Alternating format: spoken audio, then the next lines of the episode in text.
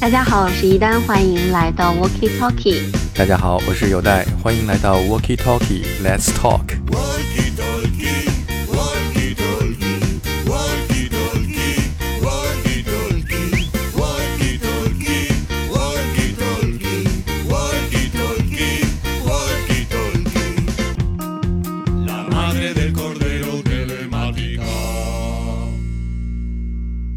知道大家今天会不会觉得我的声音跟平常听起来感觉不太一样呢？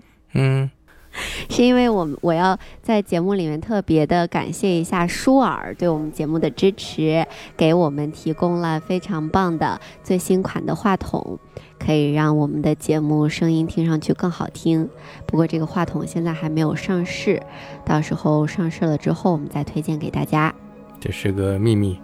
对，因为之前一直有朋友留言就说，哎，我的声音听上去感觉像那种塑料的声效，反正听上去觉得跟有代老师的声音相差甚远。因为你是那个 walkie，我是这个 talkie。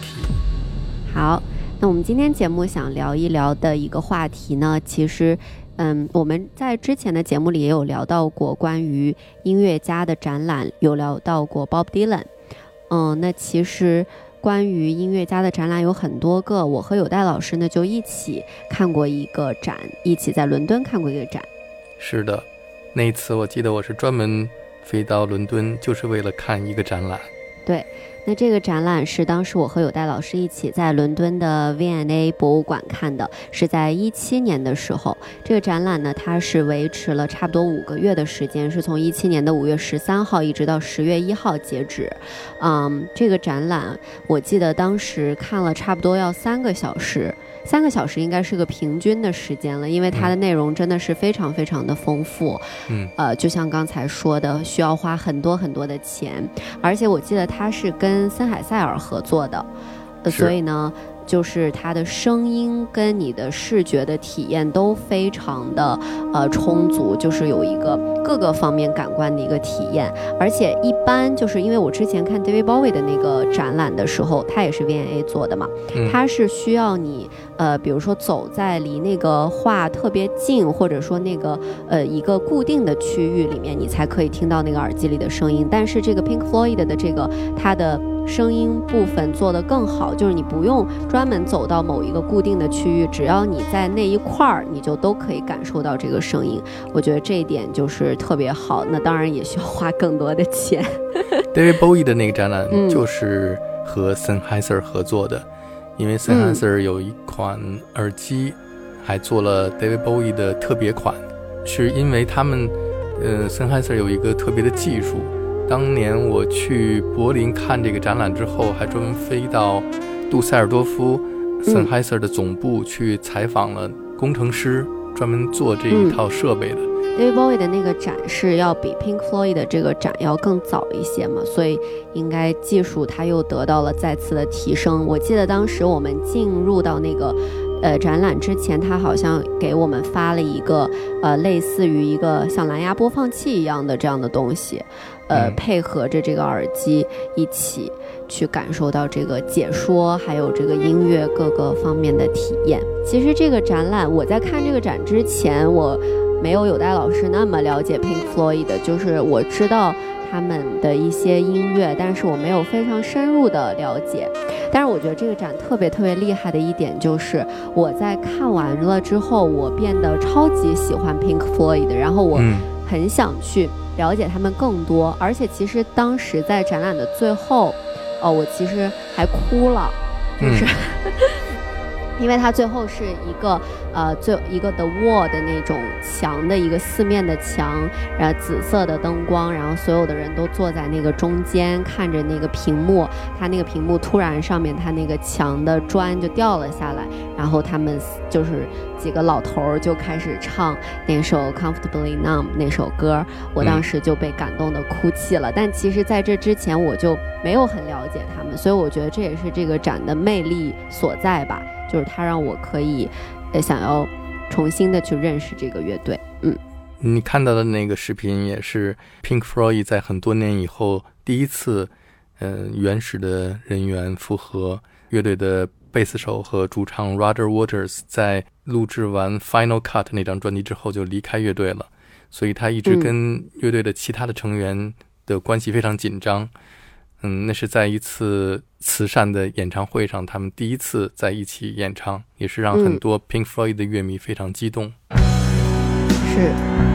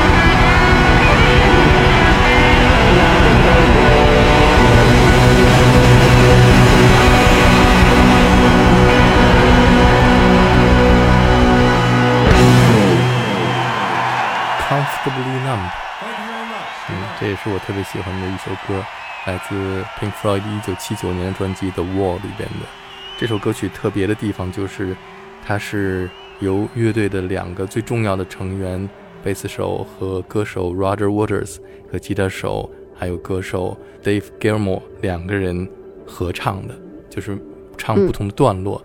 你可以听到 Dave Gilmour 的声音就是非常沉稳，就像是母亲和大地一样；Roger Waters 声音非常的尖锐和有张力。也表现得像像一个逃跑的孩子一样。那再来说说这个展览，其实 Pink Floyd 在我的印象当中，他们是，就如果让我来形容的话，我会觉得他们是摇滚乐当中的优等生。嗯，因为我我觉得他们的音乐，呃，歌词的内容都非常具有哲学思考和社会批判的特点。是的嗯，在他们的音乐里，你能感受到他们对，比如说资本主义社会、社会主义社会的那种思考，然后还有一些讽刺，还有对，比如说英国当时的那种，呃，工业时代的一些矛盾的反应。比如说，就像他们的那个那个小猪，他们最有名的小猪，就是受到了呃乔治奥威尔的《动物农庄》的影响。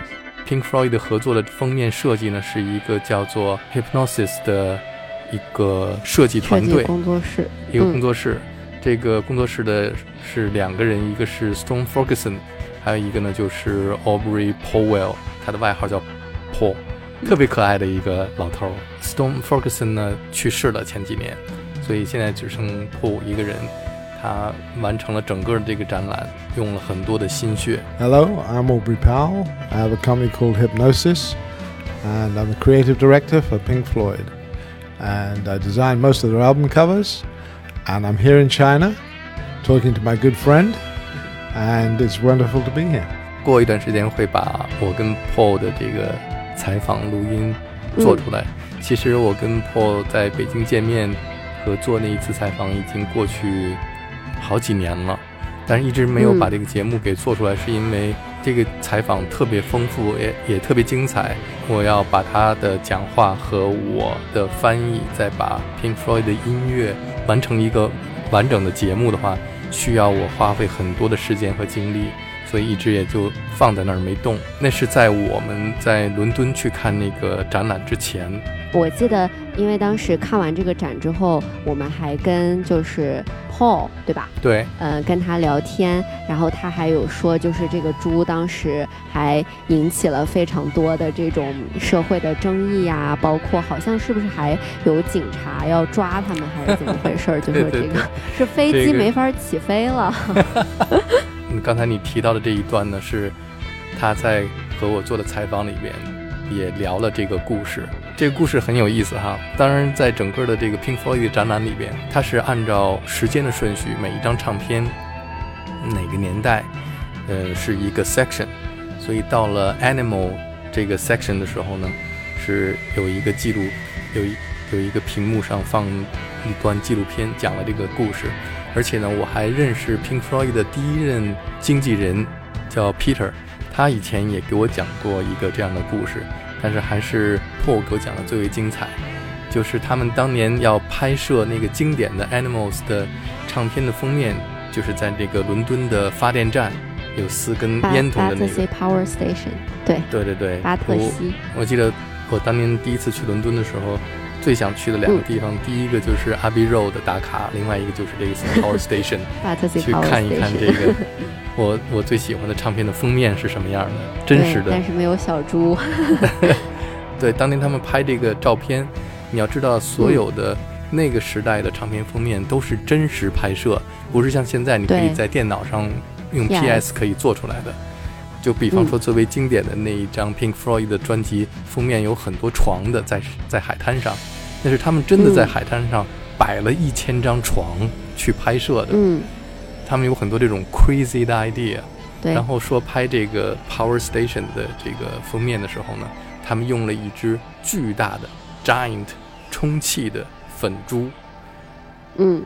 他把这个粉珠用两根绳子捆在这个两根烟囱的中间。但是呢，嗯，当时在嗯拍这个呃封面照片的时候，突然有一根绳子断了，嗯，因为这个猪啊，就是被风一吹以后，它飘起来，然后就把这个绳子给气崩断了，然后猪就嗯飞起来了，猪就真的在嗯天上飞起来。但是因为那个地方离呃 Heathrow 机场特别近，然后当时的机场的控控制台就发现说有一个不明飞行物在天上飞，嗯，就通报了整个的伦敦上空所有的飞机禁飞，然后去抓那只猪。因为当时嗯 BBC 电台啊，好多都在直播，说现在伦敦的上空出现一个不明飞行物，然后所有的飞机都禁飞了，什么什么，还以为是有空袭或者怎么样。嗯，还以为看到外星人了呢，对，结果是一只外星猪。对，他就去警察局自首。据说后来这只猪飘到了伦敦郊区的一个农庄里面，一个农夫捡到了他。那个农夫打电话到警察局，然后他们就开车去那个农庄把这头猪给带回来。但是呢，这个这个 Paul 他就被警察局给扣住了。如果保释的话，好像是需要嗯六百万英镑才能保释他。然后他就在警察局打电话给 Peter，就是我认识的那个 Pink Floyd 的第一任经纪人。然后 Paul 跟我说，他这一辈子都感谢 Peter，是 Peter 是他的救命恩人，因为当时 Peter 二话没说就把自己的房子抵押，然后换了这个钱去警察局把他给保释出来的。这个故事和 Pink Floyd 的这种特别魔幻现实主义的感觉也很搭，这就是飞猪传奇。对，很像是一个电影的情节，他们也可以把这个也拍成一个电影。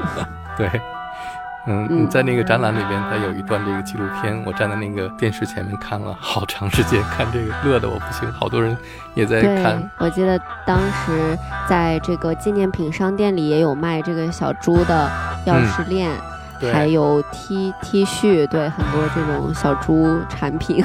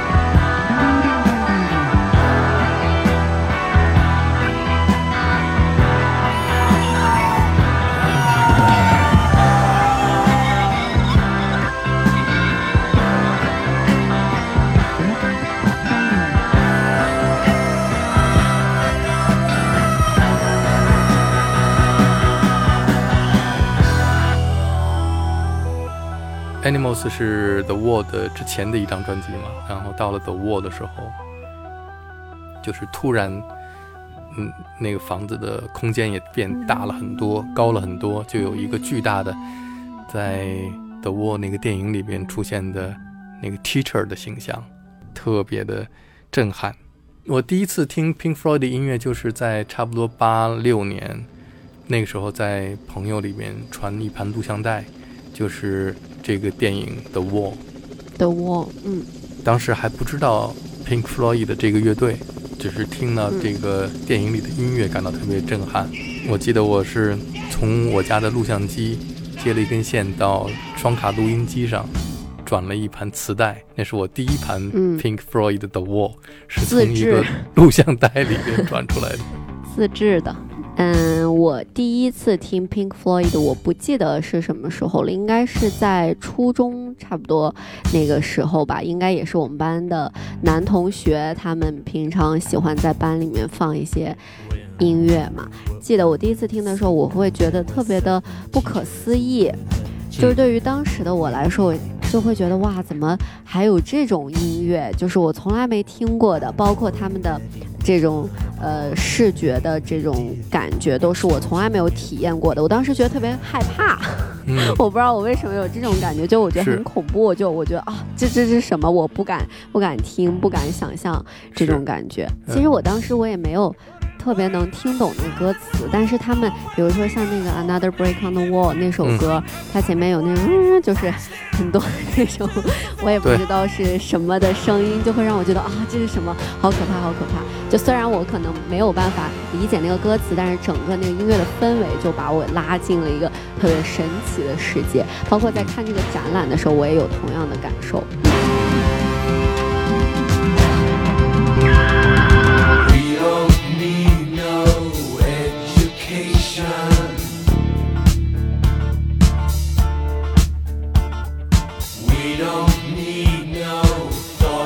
Control.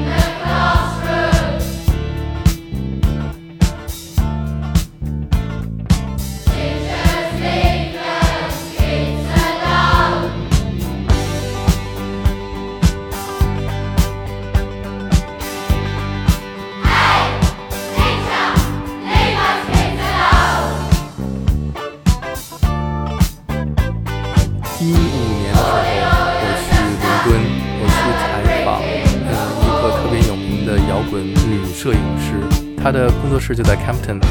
呃，我去她工作室采访她的时候呢，她跟我说，我的工作室旁边是 Pink Floyd 的 office，然后她就带我去那个 office 去参观，然后正在这个时候，Pink Floyd 的鼓手，就是我就在那儿就第一次采访了一个真正的 Pink Floyd 的人。 Hi, this is Nick Mason of Pink Floyd, and I'm saying hi to all our fans in China and uh, Yodai's show, which is called All About Rock. 他们人都特别好，我也特别想去采访一下 Dave Gilmour，只是可惜的是 Pink Floyd 的现场我们不可能再看到了，也许可以去看 Roger Waters 的现场，或者是 Dave Gilmour 的现场。嗯，是的。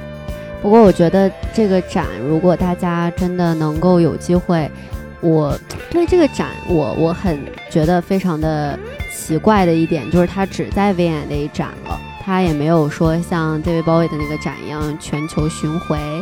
但是呃，我我觉得是真的非常非常的酷，甚至我觉得它的这种。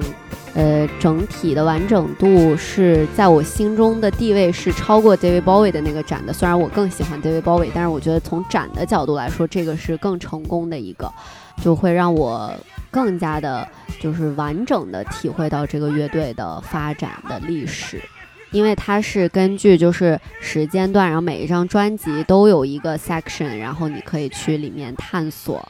包括有很多他们当时的手稿呀，还有一些摄影的作品、一些照片，还有影像，再配上这个耳机里面的音乐，就是非常完整的一个体验。就是到时候我们会在呃微博里面会把我们今天聊到的很多的呃图片也会配搭配起来，大家可以边听我们的节目，然后看到这些图片或者影像的资料，去更多的了解。然后我们也希望。嗯，有有一天还有机会，这个展览可以在全球进行巡回，大家可以再有机会看看到这个特别棒的展。嗯嗯，你个人最喜欢的一首 Pink Floyd 的歌曲是什么？呃，我特别喜欢《Money》这首歌，跟我想的一样。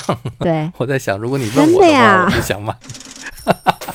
真的吗？看来我们俩都是爱财如命啊。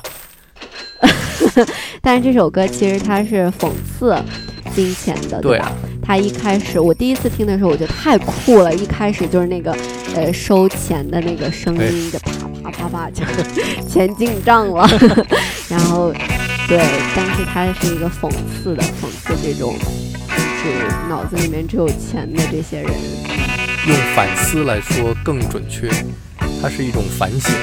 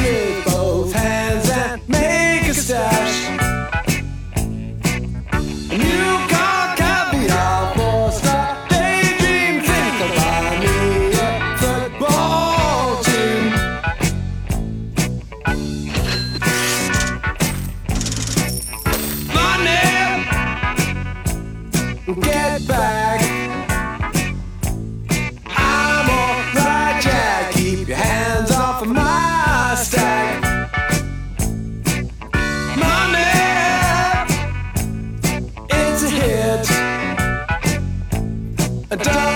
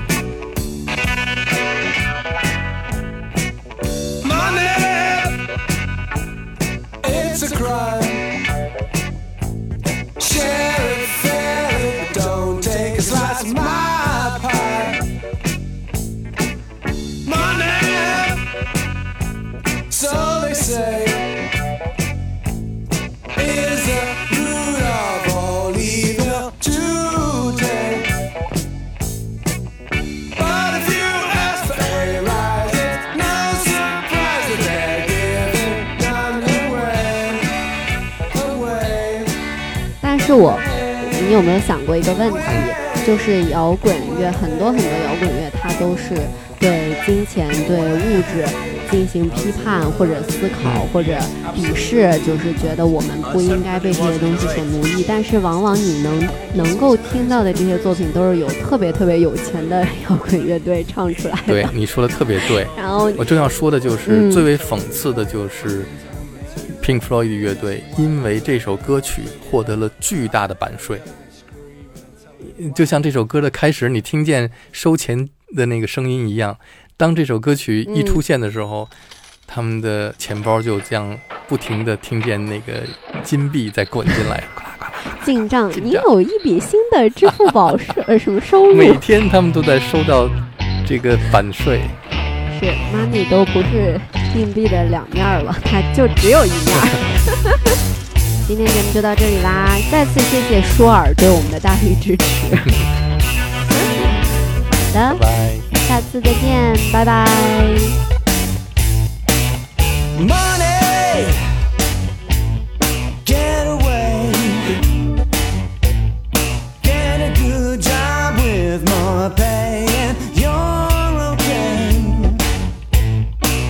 My